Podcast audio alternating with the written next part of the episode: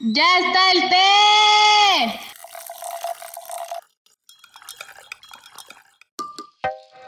¿Qué onda, T por ochos, T por ochas y T por ochos? ¿Cómo están? Espero se encuentren muy muy bien.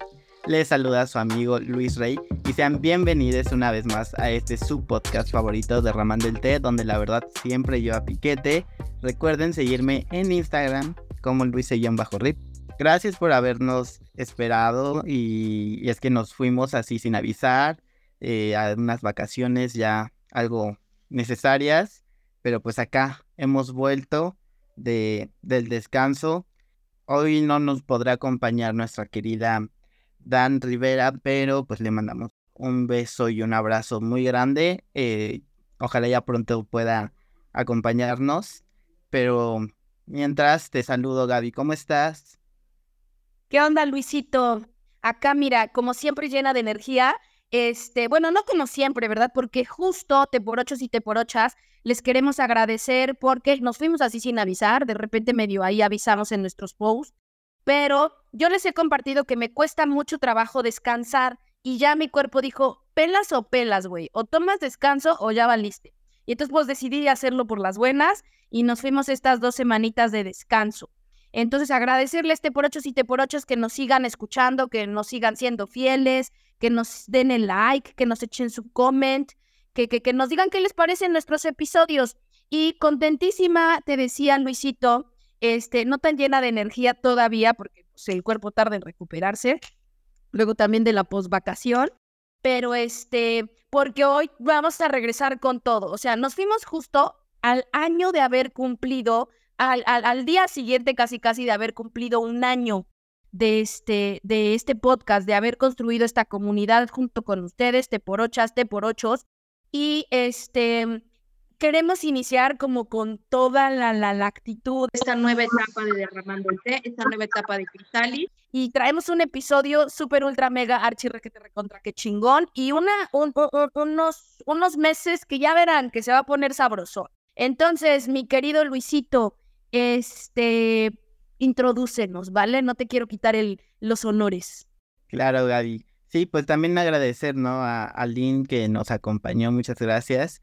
Y bueno, eh, pues empezar a derramar este té que pues este 17 de julio se celebra el Día Internacional del Tatú, del tatuaje. Este día eh, pues empezó como que a celebrarse me en Estados Unidos y ya de ahí pues se hizo internacional. Realmente eh, en lo que estaba buscando no, no encontré como un porqué, pero pues bueno, dice que se originó en Estados Unidos y de ahí se volvió internacional y es por eso que hoy tenemos unas invitadas eh, que son Lilian López Conde y Mura. La saludo, ¿cómo están? Hola Luis, muchas gracias, muy bien, muy contenta también. De hecho, tomando en cuenta que ya casi eh, pues se cumple como el aniversario, más bien ya se cumplió un día más de ese aniversario de Derramando el Té. Recuerdo que la invitación anterior que tuvimos precisamente fue como el segundo o tercer episodio. Entonces, pues yo muy contenta de volver a participar. Hola Luis, ¿qué tal? Este, yo igual estoy bastante, bastante feliz de que me hayan invitado. Es la primera vez que estoy con ustedes, pero muy emocionada por, por ver qué tal sale este episodio con ustedes aquí. Sí, pues Lilian, recuerdo mucho ese, ese capítulo, eh, le ha ido pues también muy, muy bien, gracias por, por tu compartir. Y Mura, eh, pues muy, muy feliz de tenerte y de que nos puedas compartir tu sabiduría. Pues todavía me siento aprendiz en muchas cosas, pero lo que esté, con muchísimo gusto se los comparto. Excelente. Sí, Lilian, muchísimas gracias por eh, Lilian y Mura por su tiempo, por su energía, por abrirnos el espacio en su agenda. Este, sé que los tiempos no son fáciles para ninguno de los cuatro, este, y sobre todo empatar, empatar la reunión, ¿no? Entonces, claro que sí, Lilian, todos te recordamos siempre con mucho cariño. Bueno, tú sabes que tienes un lugar especial en mi consultorio y en mi corazón. Este, Crisalis y, y, este, y Skyler, te queremos muchísimo. Este, y efectivamente fuiste la madrina hace un año, hace un año fuiste la madrina de invitados hablándonos sobre Neagrama. Ahí nos presentaste a Valencia y tal y tal. Y este, y Mura, pues agradecerte que hoy tú nos estés compartiendo esta sabiduría al nivel que todos tenemos, al desarrollo y a la evolución que cada uno vamos teniendo, siempre tenemos cosas que compartir. Entonces, Lilian y, y Mura, pues eh, las invitamos porque sabemos que traen ustedes ahí un eventito que tiene que ver con el tatú, porque Mura, ya ahorita yo te pediré que te presentes como más en esta onda del tatú, porque justo las invitamos por el Día Internacional del Tatuaje. Yo como primera perspectiva quisiera que pusiéramos sobre la mesa te por ochos y te por ochas, Lilian, Luisito, Mura. Ustedes saben que vamos mucho de, o sea, nuestra frase en, en derramando el té es porque la verdad lleva piquete. Entonces no quiero que abordáramos como el tema del tatú en lo que todo el mundo va a hacer, así como de que hay el tatú, este, pequeñitos y, y como, como lo pop, sino más bien a mí me gustaría, a mí personalmente me gustaría que habláramos sobre los mitos del tatú. Ahora sí que mitos y leyendas y realidades, Mura. Y realidades tú que tienes que ver con esta onda de la tinta y la aguja en las pieles. Entonces, primero eso, ¿no? Como eh, eh, del lugar donde yo vengo, muy pipopelandés, este, se, se, llega a creer que incluso la tinta, la tinta, este, algo hace en tu cuerpo, que se va a la sangre, y entonces que si te llega la sangre al cerebro y a tu médula espinal, te puede hacer cosas así, así, así. Desde el miedo ya sabes que, este, pues, como chingo a los ultraconservadores, pero es la neta, ¿no? Este, como que esta generación poco flexible a, nuevas visiones, este, suele a través del miedo tratar de controlar esto, como de no, mijito, no te tatúes porque no entrarás en el reino de los cielos. Les juro que mi burla es auténtica, o sea, no es burla mala onda, es auténtica, sí dicen cosas como esas. O este, o como, no, eso, desde lo más primitivo que pueden decir como no, es de pandilleros y esas cosas y que no te tatúes y tal. Personalmente yo no tengo ningún tatuaje más que las cicatrices de la vida porque soy re marica para el dolor. O sea, la más cobarde yo en primera fila. Entonces, este Mura, quisiera que por una parte tú nos hablaras de esto y este pues ya ahí ustedes se van presentando, nos fueran compartiendo este la perspectiva de género que traen ustedes también y pues que tú nos contaras tu experiencia, Mura, sobre el tatú. Y igual, este, Lilian, en Valencia, ¿por qué y para qué han abierto sus puertas a este tema del, del tatuaje? Y pues ya saben, ¿no? Te por ocho, si te por ocho, a Luisito y a mí ya nos conocen más. Luisito pondrá su especial perspectiva de chaval, de generación, este, la mal llamada generación de cristal, ¿no? Mi querido Luisito, yo sé que tú lo tomas de la mejor manera. Este, y, y, y vamos construyendo esto. ¿Les parece bien? Sí, claro, claro, claro. Bueno, un poquito como ya conocen a la mejor de Valencia, Casa de Creativos, que es este espacio que busca abrirle las puertas al diseño, al arte, a la cultura y a funcionar como este puente entre muchas veces industria, en este caso pues también con un tema más de psicología, más de crecimiento personal y tratar de hacer esas conexiones entre diversas comunidades. Y respondiendo un poquito a lo que menciona Gaby de por qué ahora el tatuaje tiene como esta mira desde nuestra perspectiva como empresa, pues todo surgió por la necesidad que observamos. También nosotros estamos siempre enfocados a poder apoyar a los emprendedores del área creativa a poder salir adelante desde un rubro profesional. Entonces, al tener contacto con áreas afines, que puede ser desde diseño gráfico, artistas, eh, algunos otros textiles incluso, pues tienen como este otro gusto por el tatuaje y ahí nos dimos cuenta que estaba faltando un espacio en donde hubiera apertura para el aprendizaje, porque muchas veces, y Mura no me dejará mentir, eh, la rama ha buscado o ha, ha funcionado así en Puebla desde el aspecto de que tú para aprender la disciplina tienes que ser un aprendiz de un estudio o de un tatuador con mucha experiencia, pero en ese volverse aprendiz muchas veces termina siendo el gato del estudio y hay mucho como esta percepción de que no se debe de enseñar propiamente el tatuaje como una disciplina con una formación un poco más pues académica hasta cierto punto. Y bueno, parte surgió por ahí como esa necesidad de apertura de ese giro y también próximamente estaremos inaugurando la cabina de tatuaje que también se va a rentar por horas, precisamente porque a veces para un joven no es sencillo adquirir un estudio completo, equiparlo de cero y poder empezar a tatuar. Entonces queremos funcionar como este, pues este escalón que los ayude a brincar hacia su profesionalización de una manera pues mucho más ágil, ¿no? Entonces básicamente por ahí surgió como esta nueva rama que estamos ahorita incursionando y pues yo también es que soy totalmente nueva en el tema, pero es algo que me ha encantado aprender, conocer y también gracias a Mura pues empezar a adentrarme poquito a poquito en pues en la disciplina, ¿no? Antes que nada me presento, bueno, soy Mura, eh, tengo 33 años. En el tatuaje, en el mundo del tatuaje, llevo aproximadamente eh, los tatuadores, tatuadoras lo miden como de forma muy distinta. Hay quienes lo miden desde el primer momento que tocaron su máquina, toman el tiempo de ser tatuadores.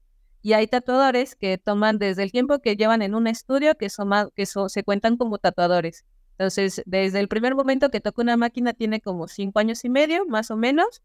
Entré a un estudio aproximadamente hace unos cuatro años, aproximadamente. El estudio se tuvo que cerrar por antes de pandemia. Estuve ahí en el estudio casi un año y este, efectivamente lo que decía Lilian realmente en el mundo del tatuaje es aprendes pues a chingadazos, ¿no? Literal, yo, yo, yo entré de aprendiz en este estudio. La verdad, el chico que me enseñó se llama Katzen Orozco. Buenísimo con color, buenísimo. Gracias a él me enamoré del color porque no, lo, lo trabaja precioso, me encanta. Este, pero literal fui su, su, su asistente personal, yo iba por el cafecito, que el desayuno, ve por el material, ahora ve imprimir, este, ya se nos acabó esto, las agujas, la coquita, yo hacía de todo, abría el estudio, cerraba, limpiaba, veía insumos, o sea, todo, todo, todo, y a mí nunca me enseñaron, o sea, fui, fui el aprendiz del estudio, pero no, no, no me enseñaban, o sea, nada más era como la chichincle. Este, yo aprendí de él viéndolo, o sea, me decía, tengo este tatuaje de ocho horas, pues siéntate a mi lado y ve cómo tatúo. Y pues ya si tenía dudas, pues le preguntaba, pero la realidad es que no me decía, bueno, pon la máquina así, mételo así, ahora hazlo así. No, no te enseñan así en el mundo del tatuaje. Realmente la mayoría tiene la, la, la vieja escuela de que pues se aprende pues así, pues a chingadas, o sea, como puedas. No, no hay personas que te enseñen hasta apenas quizá algunos años, unos dos, tres años, este, vi a alguna universidad, no recuerdo el nombre, que igual hizo su curso de tatuaje, este, pero se enfocan más a lo negocio en lugar del arte. Entonces, yo sí veo el tatuaje como lo que dice Lilian, realmente es una forma de arte. Eh, adicional a, lo que comentaba Gaby hace rato de eh, como del tema psiquiátrico, psicológico, ese tema mental, adicional a eso realmente es es algo que no nada más se ve bonito en tu cuerpo, o sea, involucra muchísimas cosas en cuestión de, visual como arte y en cuestión emocional. O sea, realmente sí involucra muchísimas cosas. Y esta universidad que les digo, no recuerdo el nombre, se enfoca únicamente en, en negocio. Sí, sí, sí, entonces a, a, mí ese tipo de enseñanzas no me agradan tampoco porque yo no lo veo como negocio únicamente, o sea, yo lo veo como cada que hago un tatuaje transmito algo. Adicional de lo que hace la persona, adicional del diseño, yo siempre transmito algo en, mis diseños, ¿no? Entonces, eh, intento enseñar haciendo eso, o sea, igual transmitiendo lo que yo voy sintiendo. Es como algo muy, muy extenso, por así decirlo, este, pero el hecho de que Lilian me haya dado la oportunidad de estar en Valencia es, no, adicional de que es una oportunidad este, muy, muy chida de conocer más personas, de, de que más personas puedan meterse al mundo del tatuaje, este, yo realmente lo he disfrutado mucho. Antes de, estar con Valencia ya daba clases en, mi estudio privado, ya, ya lo hacía como desde hace como año y medio, este, pero obviamente no es el mismo alcance de una persona por clase a, un alcance tan grande, ¿no? Entonces también le estoy eternamente agradecida a Valencia por darme la oportunidad de, pues, de estar ahí con, con ellas. No, y, y gracias, en verdad, gracias como por crear estos espacios y de enseñar, ¿no? Porque eh, es algo que está como un boom y que está súper nuevo y que a la gente pues le está gustando este nuevo mundo de los tatuajes. Y que sí, o sea, necesitan espacios para aprender, eh, pues hacerlos, pero incluso pues yo creo que también como para conocer del tema, ¿no? Tal vez no es necesario como para formarte como, como tatuador, tatuadora, pero sí conocer del tema y que haya, pues sí, lugares y personas que, que enseñen con, con las ganas de, ¿no? No solamente por vender. Entonces agradezco que haya esto, esta formación, porque de hecho, pues en TikTok me apareció un videito, ¿no? De, de que creo que la, la aguja solamente cruza dos capas de piel. Y, y entonces yo decía como de, ¿cómo un tatuador sabe qué capa está cruzando? No sé. Entonces, eh, creo que sí necesitan como estos espacios, ¿no? Para que la gente aprenda a hacer un buen tatuaje y que, porque yo, yo conozco a alguna persona que estudió diseño y entonces de repente encontró una máquina y dijo, pues hago un tatuaje. Y entonces siento que, o sea, pues está chido, ¿no? Pero pues quién sabe cómo resultó, porque te digo, ¿no? Esto de que vi que incluso las capas de la piel que debes de cruzar y así con la aguja, es como que impresionante para mí porque pues no, no sé del, del tema realmente. Pero gracias, gracias por, por crear estos espacios. Sí, Luisito, yo también me quiero sumar a tu agradecimiento, Lilian, ¿no? O sea, bueno, tú sabes, otra vez le echo los piropos a Valenza, pero es que neta, neta, yo siento a mi casa Valenza, ¿no? Yo me siento, lo sabes, Lilian, ¿no? Valenza. Entonces, qué chingón, Lilian y Mura y Luisito, ahorita porque los tres lo abordaron, que veamos también como esta gran tela, como nuestra piel, y que también es una, un lugar donde podemos expresar, no solo, o sea, el, el, más primitivo y básico es como uh, uh, uh, hacer, hacer sonidos guturales, ¿no? Lo que le llamamos el lenguaje y el idioma. Pero nuestro rostro expresa, nuestras manos expresan, nuestro tono de voz expresa, y ¿por qué no? Nuestra piel también puede expresar que sea el lienzo más, más natural en el que podamos expresar. Uno, ¿no? Y este, qué bueno, o sea, Lilian, tú decías lo de la cabina de tatuaje, dije, wow, qué chingón, porque yo sé que Valencia es justo este lugar de, de apoyo a emprendedores, porque no está, no está fácil, no está fácil. Este, y Muta, que tú pones sobre la mesa, y Luisito, esto de la necesidad de formación, ¿no? Porque así como en todas las áreas hay estafadores, que lo que dice Luisito, yo me había puesto a pensar como de, ¿y cómo le saben, le conocen el, el, el umbral del dolor, si, si, si, eres, si eres candidato o no eres candidato. Y ahí yo quisiera, este, em, igual retomar el comentario de, de Lilian, de el apoyo a esta disciplina, güey. A esta disciplina, porque luego los mamás eses y las papás eses, este, dicen como, como, ah, ya, ahora vas a ser pinche tatuador. ¿no? Como, no, mijo, ponte a hacer algo de provecho, sea abogado, ingeniero y esas cosas que ya están bien caducas. Este, y no, o sea, es una disciplina también y necesitamos formación, Mura, porque si no, a base de chingadazos, ¿no? Como uno también, yo, bueno, te comparto, Mura, soy abogada de primera formación, entonces pues yo no, yo no aprendí hasta el chingadazo de ir al juzgado y tener que ahí agachar la cabeza y señorita escribiente, porfa, ayúdeme, ¿no?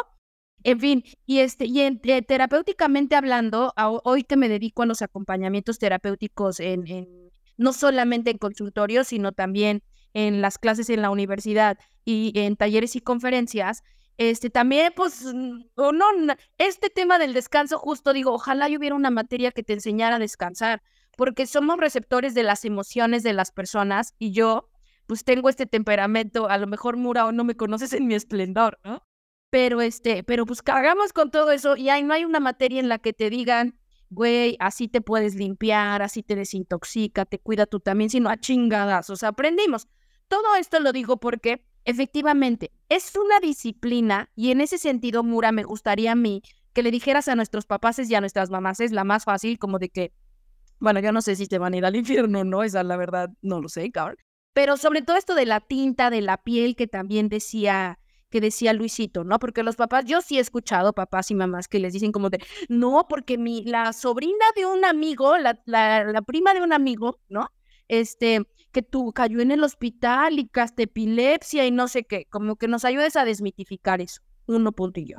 En cuestión de que sí es una disciplina. Y en cuestión de, este, de, de, de del apoyo, Lilian, ahí me gustaría un poquito que ustedes nos introdujeran como en esta perspectiva que no solamente tiene valencia en lo general, sino también en lo específico del lado de las mujeres, ¿vale? Entonces, este, Mura, Lilian, cuéntenos. Realmente sí es una disciplina, no solo es tomar la máquina y pues hazlo a ver cómo sale, ¿no? Este, lo, lo que decía Luis, el, el cómo saber hasta dónde meter la aguja, eh, lamentablemente es a base de prueba y error. Obviamente primero pues tu frutita para ver hasta dónde estás metiendo tu aguja, el platanito, la naranjita, eh, mandarina para que literal puedas abrirlo y ver hasta dónde entra la, la aguja. Este, técnicamente tiene que estar en la segunda capa de la piel, técnicamente son 3 milímetros máximo, técnicamente, pero lo que decía Luis, o sea, ¿cómo sacas tu reglita y ves hasta dónde estás metiendo la aguja y dónde no? Este, la piel sintética ayuda mucho porque yo siempre les digo, métanla hasta- literal hasta adentro y vayan midiendo, saquen un poquito y otro poquito y otro poquito y se ve bien, se va viendo la diferencia. Ahora, para pasar a piel de persona, sí esa, esa prueba y error. Más que nada porque eh, de las partes del cuerpo todas tienen como grosores distintos. La, la piel de la mano es mucho más delgada que la piel del muslo, que la piel del antebrazo, que la piel del cuello. O sea, todas tienen grosores distintos. Entonces, no vas a meter igual una aguja en tatuajes de la mano que en tatuajes en antebrazos. En la mano, por la piel tan delgada, como está muy, muy, este, como descubierta hacia los huesos, no porque la aguja pase hacia los huesos, nunca llega jamás, este, pero como no tiene músculo que proteja en este, manos, pies, codos, rodillas, que no hay músculos protegiendo los huesos o protegiendo las, las terminaciones nerviosas, duele un poquito más. Entonces la aguja se tiene que meter un poquito menos. En partes como antebrazos, muslos, la aguja tiene que entrar un poquito más. Esto de los 3 milímetros es un aproximado. Hay, hay pieles que son muy delgadas por la persona, hay pieles que son muy gruesas por el tipo de piel de la persona. O sea, no hay forma específica de saberlo. O sea, quizá yo en tu antebrazo van a ser 2 milímetros y quizá en el antebrazo de Lilian va a ser 3 o dos y medio. No hay forma de hacer, de saberlo hasta pues lo haces y vas viendo cómo entra la aguja, vas viendo cuánta tinta sale, vas viendo cómo va quedando en la piel y ya que vas viendo tu primera línea, ya, ya, ya sabes, bueno, si entra a 2 milímetros, si entra a 3, etcétera, etcétera. Y cómo, cómo ya tener medido cuánto a práctica, todo, todo es a práctica. Este, lo que yo les decía antes de, de empezar con el podcast, este, todo es, mientras más le vayas haciendo, yo me sigo sintiendo aprendiz porque siempre hay algo que aprender. Y lo que yo les digo en, en las clases, el hecho de que yo haga las cosas de cierta forma no significa que es la única forma de hacerlo. O sea, es lo bonito de- del, arte del tatuaje. Es como cualquier otro tipo de arte. Este, hay, hay personas que pintan con pinceles sumamente gruesos y hacen líneas ex- exageradamente delgadas. No sé cómo, pero lo hacen. Pasa lo mismo en el tatuaje. Hay, yo he visto tatuadores que hacen letras exageradamente delgadas con una línea muy gruesa y, y viceversa, que hacen sombras muy, muy grandes con una aguja sumamente pequeña. Cosas que, que yo no puedo hacer porque yo no me siento cómoda haciéndolo. Pero el hecho de que estos tatuadores, tatuadoras lo hagan de esta forma, no significa que está mal, simplemente es la forma en la que ellos expresan su arte. Es como lo, lo bonito del tatuaje en ese sentido. Este, cuestión de disciplina realmente es práctica y práctica y práctica y práctica. Intenta una cosa y luego otra y luego otra, prueba agujas, prueba tintas, prueba pieles, prueba, prueba de todo lo que puedas probar. En primera, para que ya sepas cómo no lastimar una piel y en segunda, para que encuentres el estilo que a ti te guste. Este, yo tengo este, ahorita la creencia de, de enfocarte. O sea, puede ser buenísimo en únicamente un estilo, pero así el mejor de un estilo, hacer pues más o menos bueno en todos los estilos existentes. Entonces, si te enfocas en un estilo, puedes perfeccionarlo. Y lo chido es que siempre hay más información. No, no he conocido un solo tatuador o tatuadora que diga, ya, soy experto y no necesito aprender nada más. Siempre hay algo nuevo que aprender, siempre hay un tatuador que sacó una nueva forma de hacer algo y te sirve de una u otra forma. Este, sí es mucha disciplina. Este, y en cuestión de mitos, eh, no, yo he escuchado muchísimos, muchísimos, muchísimos. Eh, siempre viene gente que son sus primeros tatuajes y es de, oye, pero ¿y si me desmayo, tú me detienes o, me caigo? ¿O cómo le hago si me desmayo? Entonces vienen sumamente nerviosos por ser los primeros tatuajes. Y es, eh, en los cinco años que llevo tatuando, tatuando, no se me ha desmayado nadie, nadie, nadie, nadie, pero sí han venido muy nerviosos más que nada por él. Oye, es que si duele un montón, mejor no te tatúes. Oye, es que va a ser en las costillas, mejor ahí no, en otro lado. Entonces las personas vienen muy nerviosas por los comentarios de otras personas. Ya que se hace la primera línea y que vende, pues, pues no pasa nada, o sea, sí duele, pero mínimo, se relajan por completo, o sea, por completo. Es más lo que, lo que decía Gaby, la idea que nos meten de, es que te va a pasar esto o esto o esto o esto, y pues realmente cuando entras al estudio y te empiezan a tatuar es, no, pues no, no, no era nada de lo que me decían, ¿no? Este, de, eh, que estabas diciendo de cuestión de, de que los, los papás antes decían que la tinta entraba a la sangre, por lo mismo de las capas de la piel, o sea, los dos milímetros quizá de ser como la punta de la pluma, no se ve, pero la punta de la pluma, exagerando, eso es lo máximo que puede entrar la, la aguja a la piel, empezando a lastimar. Entonces, las venas están muchísimo más profundo de, la segunda capa de la piel. Entonces, por más que salga la aguja, nunca va a entrar la sangre. Nunca, nunca, nunca, nunca. Eh, se queda básicamente en esto. O sea, lo, lo, morenito que se ve en nuestra piel, esa piel muerta que se va quitando, lo mismo pasa con la tinta. O sea, los tatuajes sí son permanentes, sin embargo, por el sol se va yendo la tinta, entonces empiezan a ver un poquito más opacos porque pues realmente están en una capa pues como superficial de la piel, entonces nunca entran en la sangre. En cuestión de ingredientes, este, al inicio estaba el mito de que tenían plomo, entonces si, si te tatuaban obviamente te iba a dar cáncer por el plomo y te ibas a morir en unos meses.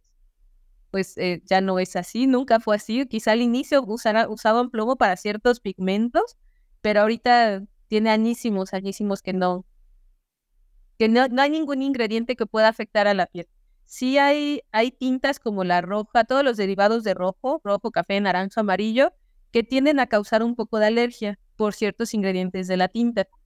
Pero lo que yo igual les comentaba en, en las clases, eh, la, las personas que son alérgicas a, estas, este ingrediente de la tinta son quizá una de cada mil personas es, es, es alérgica a esos ingredientes. Pero sí hay que tener mucho cuidado. Igual comentaba Gaby que cómo sabes si eres apto para, para tatuarte Realmente cualquier persona es apta para tatuarse, pero si es tu primer tatuaje, lo ideal siempre va a ser eh, pruebas cutáneas. Si quieres un tatuaje negro, literal hacerte un punto negro en la parte que quieres tatuarte, esperar un mes para ver cómo sana, ver si no tiene alguna reacción y adelante, te puedes tatuar. Este, esto se, se sugiere más para los colores porque si hay tintas que suelen causar alergia. Eh, no hay forma de saber que una tinta te va a causar alergia hasta que te tatúen. Entonces, lo ideal es hacer un puntito de cada color que quieras en la zona que quieres hacer de tu tatuaje y ver cómo salen. Es, muy, muy raro que alguien sea alérgico, pero por precaución, lo ideal siempre es hacer pruebas cutáneas para primeros tatuajes. Es, es como demasiada información, o sea, sí hay muchísimos mitos, hay, hay mucho de, es que lo que decías, te vas a ir al infierno, ya no vas a tener trabajo, te ven tatuada y se van a cruzar de la calle. Bueno, eso sí es cierto. Debo decir que sí es cierto. Cuando uso short o algo por el estilo y como estoy muy tatuada de las piernas, este, he pasado por la calle y si hay, pues más que nada señoras que pues, ya se ven grandes, que me ven así como de... Y se, se pasan a la otra calle. Y yo todavía enseño... Esconden el monedero. E, eso sí no es mito, sí me ha pasado, pero los demás sí son mitos.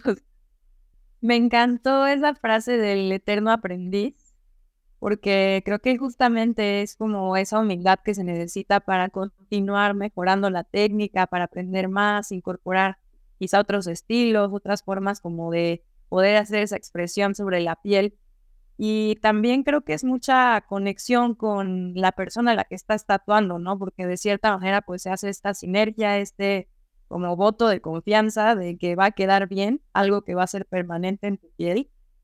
Y bueno, igual aprovechando como este tema de los mitos, las leyendas, pues me gustaría contarles un poquito sobre algunas cuestiones que encontré haciendo investigación sobre el tema del tatuaje y que creo que esto nos ayuda de alguna manera a como a trazar un poquito el origen y cómo es que pues nosotros mismos nos hacemos de creencias y que esas creencias también se van transformando conforme pasa el tiempo, ¿no? Porque en un principio, pues por ejemplo, eh, casi 2500 años antes de Cristo, se visualizó los primeros tatuajes en momias, ¿no? Entonces esto ya era un indicativo de que específicamente en momias de mujeres, se encontraron tatuajes y eran sacerdotisas o personas como con rangos sociales relevantes. Y pues es un dato importante, ¿no? Porque para empezar, se tienen algunos datos que eran mujeres que tatuaban a otras mujeres en Egipto y la acepción era completamente diferente a lo que ahora podemos tener como un dato histórico más moderno, el tema de, de las cárceles, ¿no? Pero dentro de esta búsqueda, pues encontré como estas 11 acepciones de alguna manera que han ido evolucionando, desde temas de rango, de posición social o de jerarquía. También se consideró que en algún punto los tatuajes eran una, una forma de prevención contra enfermedades. Eh, se, se pensaba que también tenían cualidades medicinales. A veces también eran formas de estigmatizar a una persona o de castigarla, por ejemplo en China, que, o en otros países asiáticos, en donde si una persona infringía algún acuerdo social o algo que era importante como para el grupo del momento, pues se les marcaba, ¿no? Y también en otros puntos, pues fue una confirmación de madurez, como en algunas tribus, era una manera como de decir que una persona ya había trascendido cierta etapa de su vida. También se les ha dado atributos mágicos como un sentido espiritual y un sentido que incluso había personas que creían que tenía la capacidad de darte poderes capacidades diferentes el hecho de tener un tatuaje, sobre todo como en aspectos de milicia y temas como de batallas. Eh, también otra acepción que tuvo fue la de la propiedad o esclavitud, ¿no? El marcar a una persona para decir que era pues parte de tu acervo prácticamente. De tu propiedad. Eh, por otro lado, igual existieron como los tatuajes náuticos, que también pues se ve mucho como el reflejo de los tipos de diseño hoy en día. Y los estilos pues también van variando de acuerdo a cómo se va conformando como este mapa mundial geográfico, que ahora pues gracias a la globalización lo podemos ver reflejado en estilos que se complementan entre ellos. Pero lo que me llamó mucho la atención fue como toda esta evolución de cómo las diferentes acepciones del tatuaje pues nos fueron dando como humanidad pues una perspectiva diferente y un significado diferente hasta llegar al punto de que creo que es el que más afecta, por lo menos en América Latina, que es esta acepción o, connotación que tiene de una persona delictiva, que mucho se da pues dentro de una cárcel, que es en donde usualmente pues una persona que ingresa a una cárcel también a veces es sometida a tatuajes, pueden ser voluntarios o forzados, y aquí se determina pues o cuál es el tiempo de su condena, o también si es por algún crimen en específico o si pertenece a alguna banda dentro de la propia cárcel, ¿no? Entonces, pues todas estas acepciones que ha tenido a nivel simbólico y a nivel como de expresión, pues al final tienen un impacto sobre lo que hoy concebimos como un tatuaje o una pieza de arte dentro de nuestra piel, ¿no? Entonces, pues sí me parece como curioso que ahora tenemos esta concepción de los tatuajes que no nos hemos podido deslindar de esta última sección del tema como pues más sobre la línea de, de haber cometido algún delito, cuando en algún punto pues también tenía que ver con un tema de deidad o algún principio como mágico, espiritual. Entonces pues me gustaría poner eso sobre la mesa también para que pudiéramos platicarlo, porque eso creo que nos ayuda a entender y a cuestionarnos a nosotros mismos, ¿no? De por qué mantenemos esa idea o tal vez no nosotros, ¿no? Pero varios grupos sociales pues se resisten al tema de los tatuajes o tienen como cierto rechazo. Incluso nos ha pasado que ha habido inscritos que se han salido de los cursos porque o sus familias no los dejan continuar o pues hay un tema como de prohibición y tienen que estar como yendo un poco como a, contra de la voluntad de la familia, etcétera, etcétera. Órale, Lilian. Bueno, mira, quiero aprovechar entonces, Luisito, ya te agandallé en la palabra, lo siento. este, quiero, es que quiero aprovechar esto que pusiste sobre la mesa, porque este, e, e, e, es, este contraste que nos ponías, ¿no? De cómo fue desde tomarse como una deidad, identificar a alguien con algo divino, a llevarlo tan, tan, tan, tan superfluo y banal y mundano de a alguien con algo estigmatizantemente malo. Y entonces yo quiero traer, como ya saben, la postura del equilibrio, creo, por lo menos desde mi punto de vista. Estoy investigando sobre el tatuaje terapéutico y me interesó mucho porque este, yo suelo utilizar esta metáfora en acompañamiento terapéutico, ¿no? Como el, el ánimo ah, para mis pacientes cuando empiezan un, un proceso terapéutico, yo casi siempre en las sesiones al final les pregunto cómo te quedas. Y hay quienes en las primeras sesiones o cuando presento modelo terapéutico individualizado me dicen, este, te tengo miedo.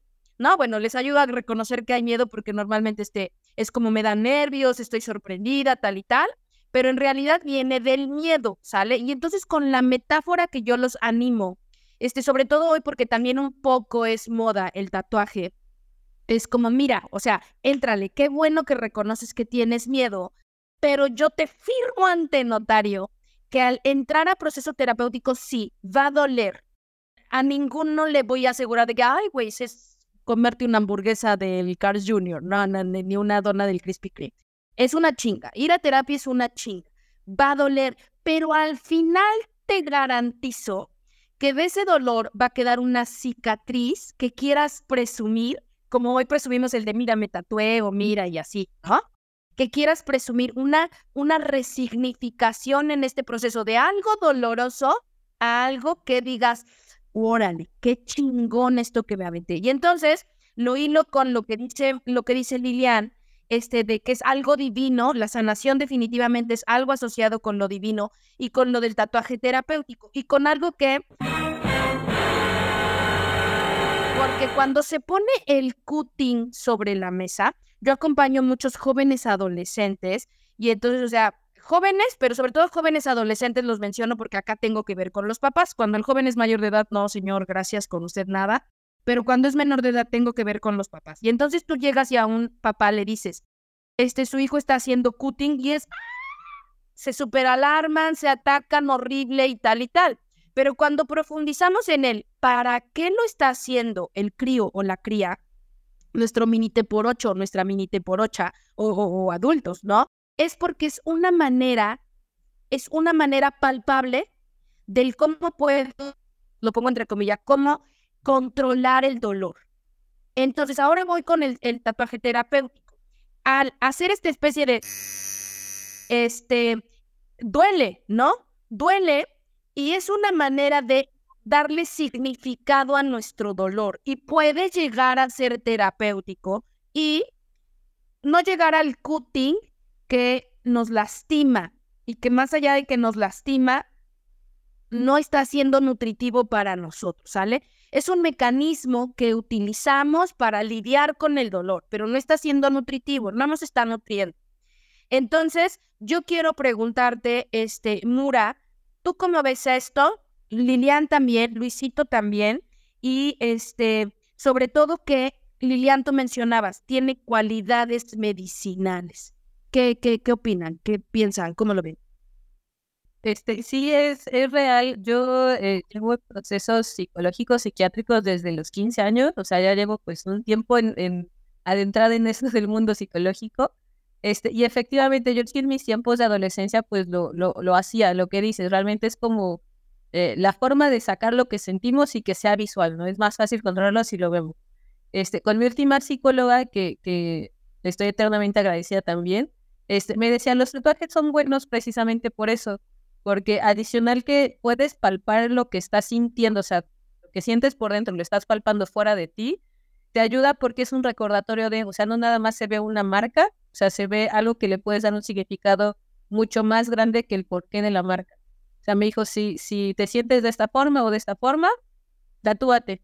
Y pues ahora estoy casi completamente tatuada, excepto la cara. Porque mi mamá me va a regañar si me tatúo la cara. Entonces, cara, Este, pero sí, realmente sí, sí es, sí es medicinal, o sea, sí, sí ayuda, sí te sirve, sí, no es porque esté vendiendo mi trabajo, pero realmente sí te sirve. han venido muchísimas personas con la idea de, este, es que me siento mal por esto y la forma en que me siento menos mal es haciendo un tatuaje sobre ello.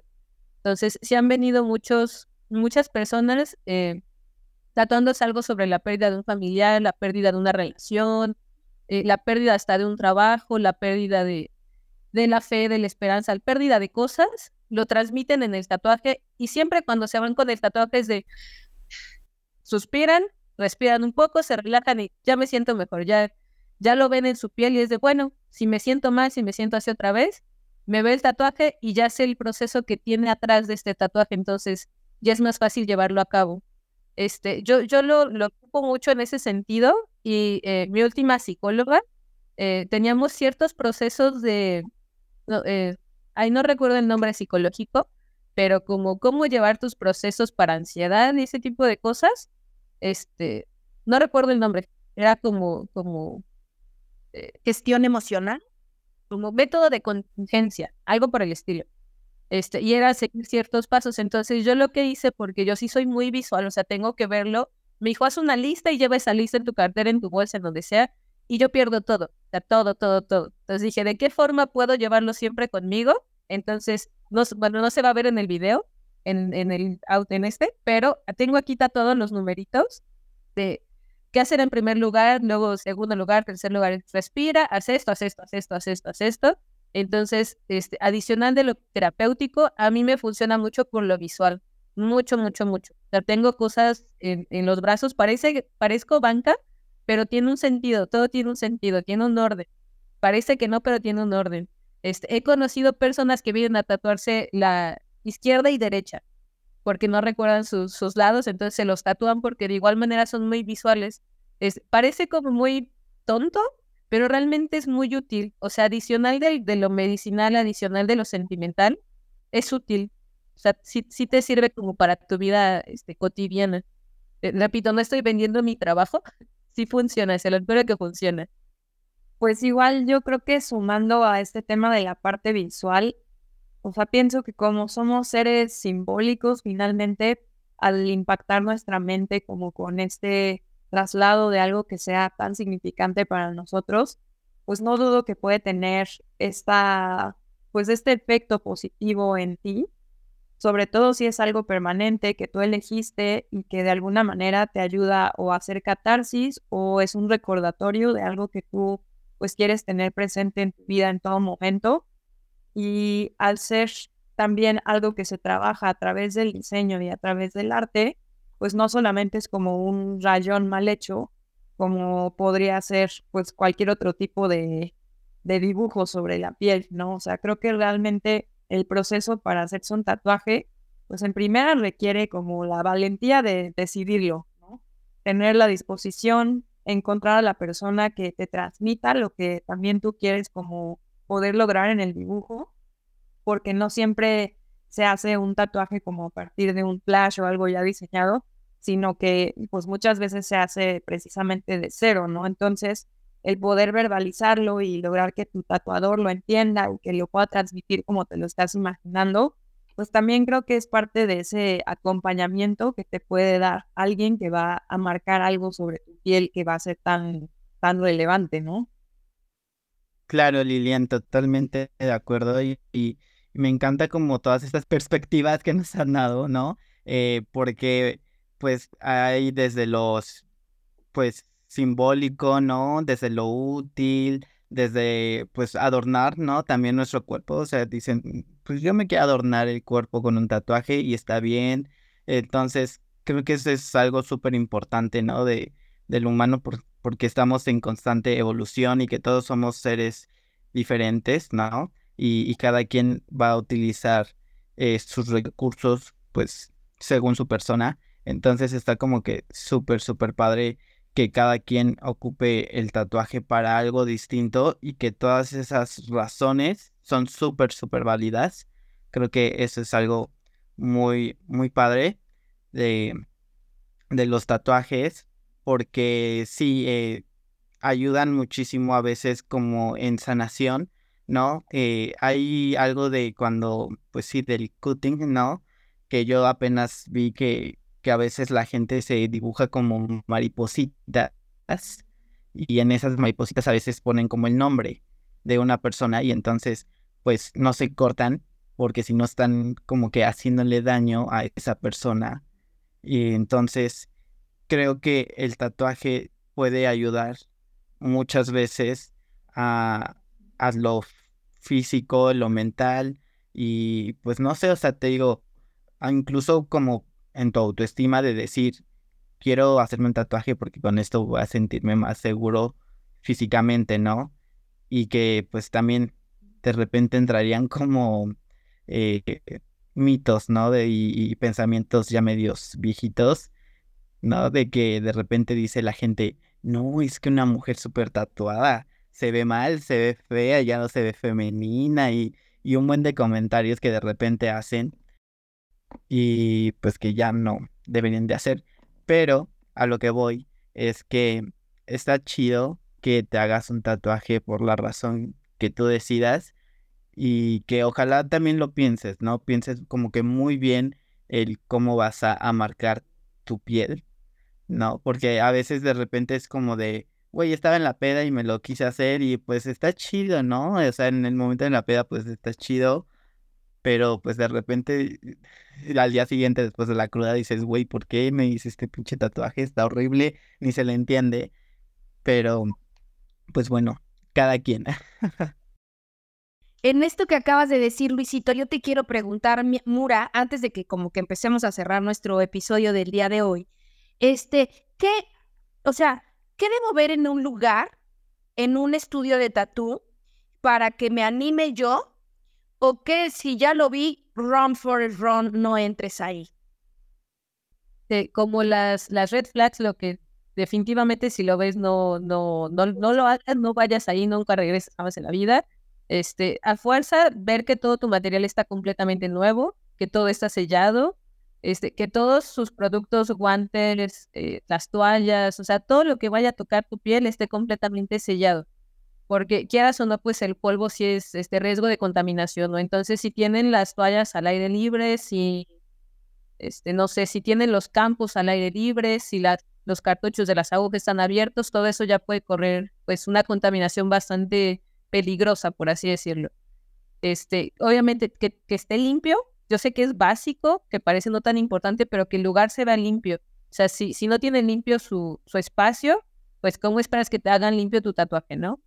Este, como lo inicial, en cuanto lo veas. Ahora, en cuanto al trabajo, si tu tatuador en cuanto te están empezando a trabajar no, no, te, no te están monitoreando en cuestión de cómo te sientes, cómo lo vas sintiendo, no te sientes mareada, este, que no estén al pendiente de ti, para mí es una red flag, de, definitivamente ahí no. Porque este, no estás tatuando una manzana, o sea, el tatuaje duele, todos los tatuajes duelen. Y hay tatuadores que piensan que te tienes que aguantar el dolor, y pues sí, de cierta forma lo tienes que aguantar, o sea, porque es dolor, sin embargo, no todos los sentimos igual. Lo que decías, el umbral de dolor para todas las personas son distintos. Entonces, no porque tu, tu, tu cliente anterior aguantó un tatuaje de 10 horas sin problema, significa que tu cliente de ahorita que está con unas pequeñas líneas le está doliendo y te está pidiendo una pausa, está mal. Entonces, si tu tatuador no te da permiso de que respires 10 minutos, también fuera. O sea, somos personas, nos duele, entonces nuestro tatuador tiene que estar consciente de que nos está doliendo y darnos la oportunidad de, de tomar descansos y estar como tranquilos. Porque si no puede suceder, pues esto un desmayo, una baja de azúcar, entonces eh, involucra también el, el, proceso del tatuaje. Eh, eso en cuestión de, del momento de estar tatuando. Y si estás viendo un tatuaje personalizado, que tu tatuador sí te dé la, la oportunidad de hacer los cambios que tú quieras. Yo he visto tatuadores que dan como diseñador gráfico, o sea, tres cambios y hasta ahí, es lo que te cubre el costo. Y es de, no, pues oye, si, si tu cliente te dice, quiero 10 cambios, sí, no, hasta, hasta estar completamente seguro de mi diseño, si tu tatuador te da un tope de cambios, tampoco es ahí, o sea, tienes que estar completamente seguro, segura de lo que te vas a tatuar, porque pues si vas con un tatuador que, te gustó su estilo, adicional del estilo es que tengan la apertura de, tus opiniones, ¿no? O sea, pues va a ser tu tatuaje. O sea, tú lo estás pagando, tú lo vas a llevar, entonces tu opinión también cuenta. Obviamente el tatuador te tiene que dar ciertas recomendaciones, tamaños, colores, demás, pero al final del día tú vas a llevar tu, tu tatuaje, ¿no? O sea, es, es, tuyo. Eso en cuestión de red flags. Este, y lo que si ves que hace el tatuador y sí debes de regresar de sí o sí, es lo contrario a eso, que tu tatuador esté pendiente de ti, que tenga su espacio limpio, que te dé la oportunidad de tomar un respiro, que, que esté al pendiente de cómo te sientes, no nada más físicamente, depende obviamente el, tatuaje que te, que te estén haciendo. Eh, por ejemplo, esto de, de los tatuajes conmemorativos, eh, sucedió mucho por lo del COVID. Obviamente es una pérdida muy fuerte, es algo doloroso. Entonces, si tu tatuador no te da la, apertura de decir, bueno, es que me está doliendo, pero necesito un respiro porque este tatuaje me está recordando a mi abuelita, entonces necesito cinco minutos para respirar. Y tu tatuador te dice, no porque tengo que terminar el tatuaje. No, no. Entonces, si tu tatuador te está dando la apertura, regresa. Si tu tatuador te está mostrando su equipo, su material, si estás viendo que está desechando todo lo que se está ocupando en ti, si ves que, que su espacio está limpio, si ves que está al pendiente de ti, regresa. Porque hay tatuadores que lo ven como, es mi trabajo, yo hago mi tatuaje y lo que hagas después, pues es asunto tuyo, ¿no? Entonces, tu tatuador tiene que estar antes de, tu tatuaje, durante tu tatuaje y después de tu tatuaje porque el tatuaje no termina en cuanto el cliente se va del estudio. El tatuaje termina en cuanto está completamente sano. O sea, tu, tu tatuador tiene que estar ahí, al pendiente, siempre, hasta que esté sano tu tatuaje. Entonces, si tu tatuador está al pendiente, regresa. Siempre regresa. Bien, tus Mura, muchas gracias. Pues bueno, Lilian, Mura, Luisito, te por ocho y te por ochas, antes como de empezar a, a encaminarnos hacia el cierre, yo sé que traen un mega eventazo para este próximo sábado. Entonces, este, Lilian, o sea, yo también quisiera como que, que, que, que, sé que por ahí seguro se están moviendo cosas que tú también nos aportaras en este sentido que hemos seguido comentando y que nos contaran, nos contaran qué show que traen por ahí con ese tú. Ay, claro que sí. Pues nuevamente muchas gracias por el espacio para el comercial. Pues justamente como hace un año que tuvimos a pie de calle, que estuvo dedicado a los artistas y muralistas, en ese sentido como más plástico y gráfico, pues esta vez le queremos dar foro a las tatuadoras en específico, ¿no? En un inicio habíamos planeado que tuviéramos este evento que va a ser una expo de tatuajes, pues de una manera como más general, ¿no? Pero habiendo conocido a Mura y como viendo también la energía que se ha formado con la participación de las mujeres en el grupo, pues decidimos que girara en torno a la presencia de las mujeres tatuadoras en el ámbito, ¿no? Entonces, únicamente ofertamos espacios para mujeres tatuadoras en Puebla y con ánimos de dar como este foro o este espacio abierto para dar a conocer su trabajo. También se van a impartir algunos seminarios para otras tatuadoras principiantes que están buscando como el aprendizaje con nuevos estilos. Y por supuesto vamos a tener actividades más incluyentes, ¿no? En el sentido de no necesariamente te tienes que ir a tatuar o no necesariamente tienes que saber del tema para participar. Vamos a tener algunas actividades eh, relacionadas al arte en general y también una demostración de dibujo académico y de dibujo gestual con una modelo en vivo, así como una DJ que también con este eh, mismo fin de poder incorporar como esta comunidad de mujeres, una fiesta neón y una marca de coctelería de mezcal, igual que es eh, de una participante mujer, ¿no? Entonces, pues es eh, cómo podemos colocar el foco o la atención hacia las mujeres que están dedicándose a ese ámbito y celebrar su participación en la disciplina a través de este evento, que como siempre pues buscamos también que la gente pues entere del espacio, estamos igual ubicados cerca de Plaza Dorada para quienes viven en Puebla y pues todo con ánimos de poder promover esta nueva rama a la que le estamos dando impulso y también poder inaugurar la cabina de tatuaje que mencionábamos al inicio. Órale, Lilian, qué chingón. Mira, yo ya abrí la agenda, di vuelta, ya estoy en sábado 22. Cuéntanos, ¿a qué hora es? ¿Qué show? ¿Dónde me registro? Nomás llego y te caemos ahí, llevamos papas y refrescos, vinitos, ¿qué onda? Pues de hecho, el evento empieza a las 12 y va a terminar a las 10 de la noche. Por nuestras redes en Freelancer Valenza pueden encontrar como la información general, pero también se abrió una cuenta específica para la expo de tatuaje y la cual no tengo en este momento. Muchísima pena. Pero en cuanto la, la tenga, te la comparto, Gaby. De cualquier forma, a través de nuestras redes principales eh, está el canal de comunicación abierto. Tenemos una liga de registro y ahí mismo también se está compartiendo como toda la información. Pero básicamente empezamos a las 12, terminamos a las 10, va a haber alimentos, va a haber coctelería, bebidas, entonces pues básicamente solo es llegar y tener disposición. Si quieren tatuarse, pues también las chicas han preparado como algunos eh, flashes para poder tatuar ese día. Y también, si no lo quieren hacer en ese momento, pues igual se pueden poner de acuerdo con ellas, que precisamente la intención es que puedan conocer su trabajo, ir a sus espacios. La verdad es que están ubicadas en, en lugares distintos, entonces hay de todos estilos y ubicaciones. Órale, bien, pues bien, pues bueno, miren, yo quisiera empezar a cerrar nuestro capítulo, obviamente, este, agradecidísima, este, Lilian, Mura, Luisito, ¿no? Porque regresamos de estas vacaciones y el Luisito sé que también viene con todo con para la edición y tal y tal, y ambos necesitábamos este respiro y este descanso. Dana, decirte donde quiera que estés, ah, ya se escucha como bien loco, ¿no? Pero bueno, si nos estás escuchando, Dana, que sé que si nos escuchas, te esperamos pronto por aquí los teporochos y teporochas también te extrañan. Y entonces, este, yo quiero cerrar con esta frase que a mí me gusta mucho, es como que un mantra de vida. Caminante no hay camino, se hace camino al andar, ¿no? Tanto como, tanto en el sentido de, si te quieres hacer un tatu, y miren, me río así yo de nerviositos porque siempre he dicho como que no, no, no, soy remarica para el dolor, pero no sé, me están dando ganas, vamos a ver este, el 22, el sábado, este que yo voy a ver si con unos shots me animo. Este, si te quieres tatuar, o sea, como no vas a saber qué quieres o cómo se siente o cómo se ve o qué onda hasta que lo hagas.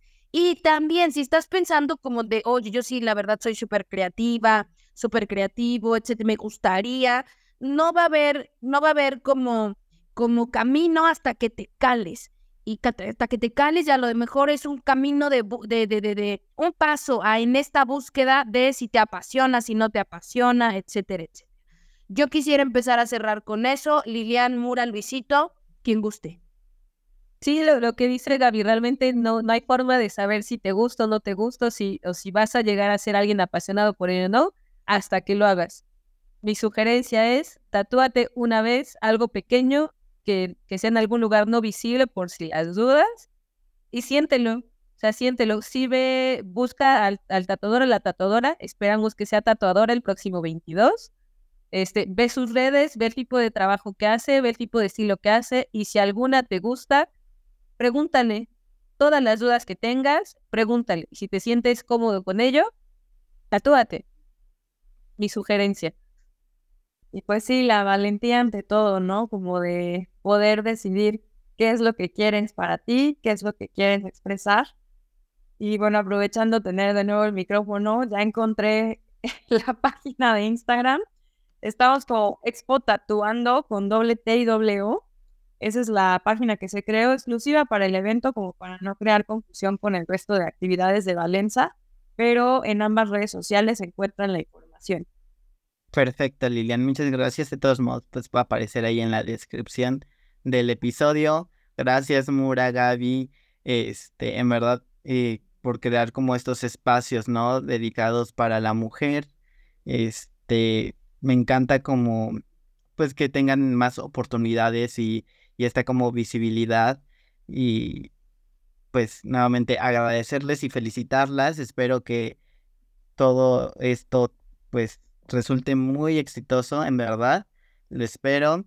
Y yo cerraría diciéndoles a las teporochas eh, que se tatúen, bueno, que se quieren tatuar, que está bien tatuarse por la razón que ustedes quieran. Entonces, pues denle, denle que para eso está Mura, ¿no? Para tatuarlas. Y muchas gracias por habernos acompañado una vez más. Les recuerdo que mi Instagram es Luis bajo rey por si me quieren acompañar. Y pues no sé si Mura, Lilian nos quieran compartir sus redes. Este, sí, claro, yo estoy en Instagram como Murandré, así literal seguido Murandré con doble E. Y en Facebook estoy como Mura Inc. Igual todo. Este, esas son mis redes. Soy pésima llevando redes sociales, se los quiero decir desde ahorita. Entonces, no subo muchas imágenes, pero este, si alguna se quiere tatuar, yo gusto le mando los, las fotos de todos los tatuajes que no he subido para que vean la calidad trabajo y pues se, se puedan animar y las podamos ver este 22. Perfecto. Pues ya saben, para que vayan a seguirla y en una de esas se animan a tatuarse. Lilian.